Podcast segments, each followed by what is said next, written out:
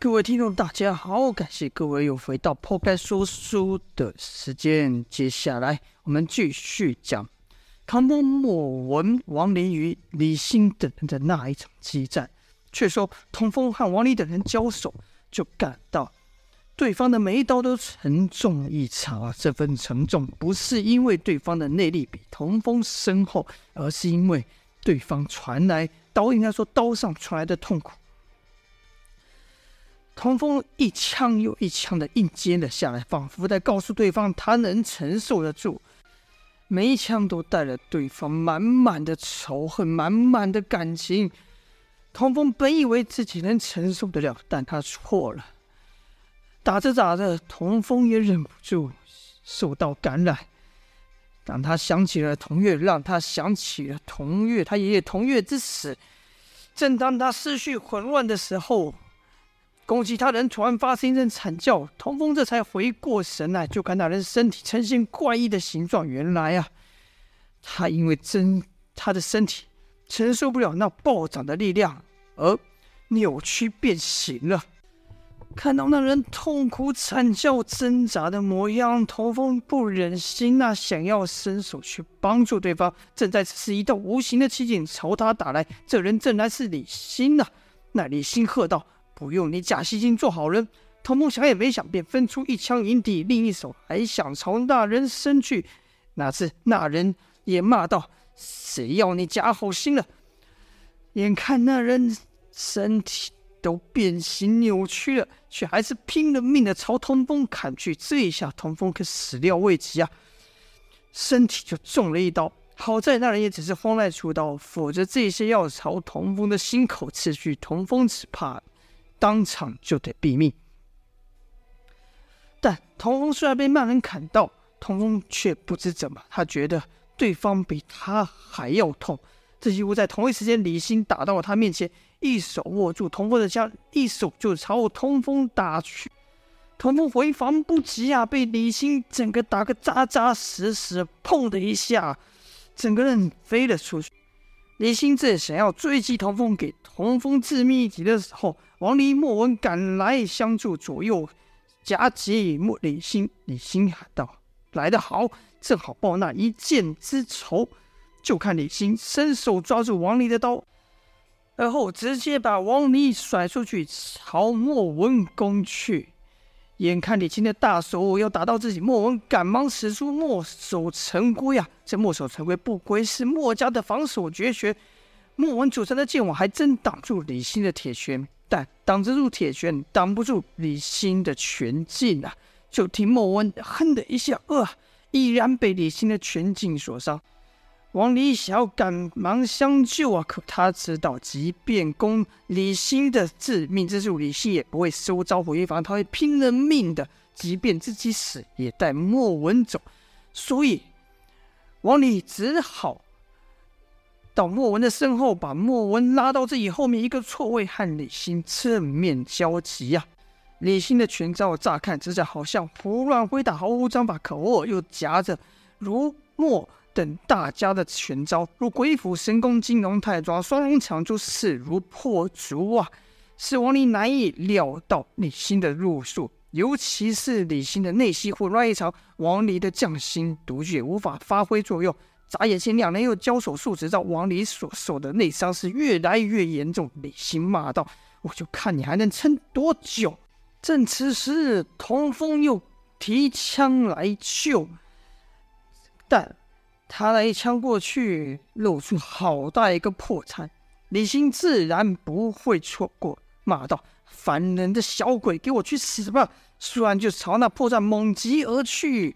就听“砰”的一声响，震退的却是李欣呐、而且更令李欣吃惊的是，自己那自豪的拳居然被打得变形了。再看唐风，打退了李欣，自己。居然也吐出了一口血。原来童风刚才使的是冯继子的无用拳法啊！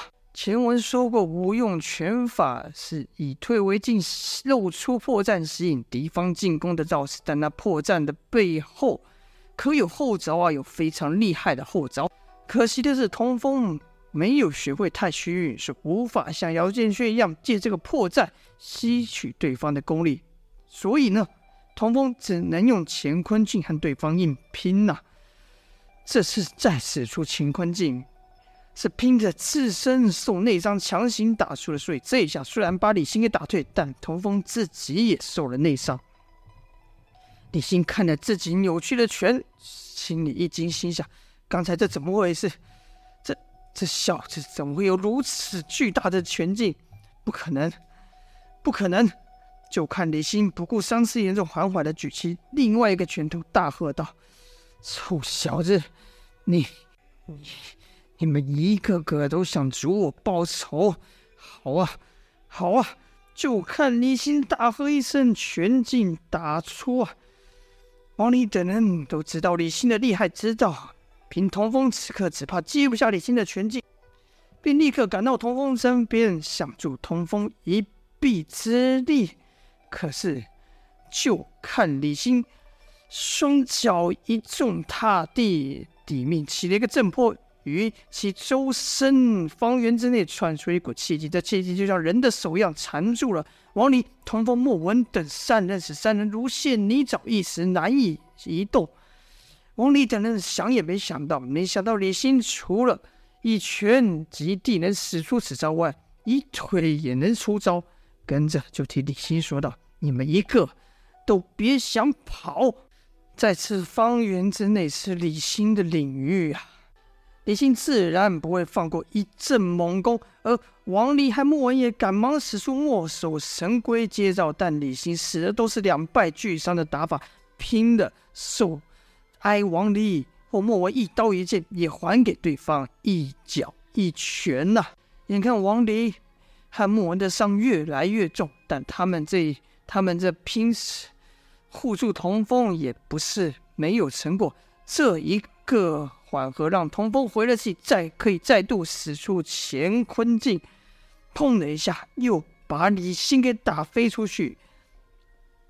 可童风是再也撑不住了，是一枪抵地呀，全身经脉浮现，啪的一下又是一口热血喷出。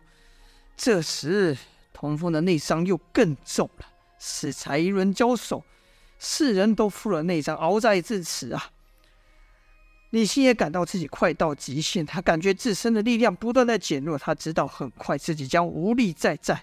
正此时，一幅画面从他脑中闪过，是他妻子死不瞑目，让他替他报仇的画面。李欣又发出一声嗷叫，声音中充满了悲愤，让人听着闻之动容。他的双拳虽然都被童风以乾坤镜打到变形了。但他的血还围绕着，就听李信说道：“再等一会，我我下去陪你的。等我替你报了仇之后，我还不能死，至少让我带他们去陪你。”当李信再抬头时，他的眼神已经不是不像是人的眼神了，因为李信的眼睛却已经流了血泪啊！再一晃眼，李欣已经来到他们的身前，速度快到王离、同风、莫文根本来不及招架。轰的一下，一道拳劲穿过王离、同风、莫文等三人，而李欣的拳却停在他们一丈之处，没有再动。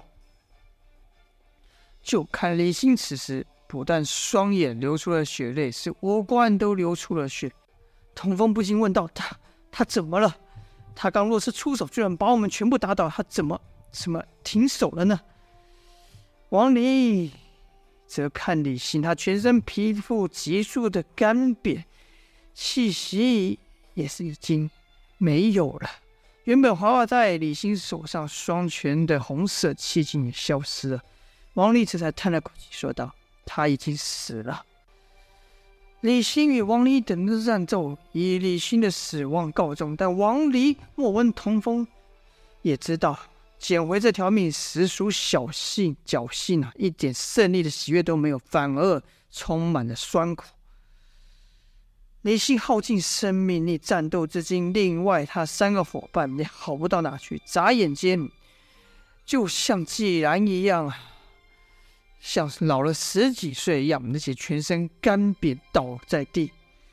王离不忍再看这些人，转而对童风和莫文说道：“你们既然来到这，就表示北面无恙了吧？那我们就去西面帮阮硕吧。”如此，王离等人就朝西面赶去。好了。这一章的内容就讲到这边了。王离和李信等三人的战斗告一段落，以李信生命耗尽作为终结。而另一边，阮树等的战斗又是如何呢？就待下回分晓了。感谢各位的收听，今天先说到这边，下播。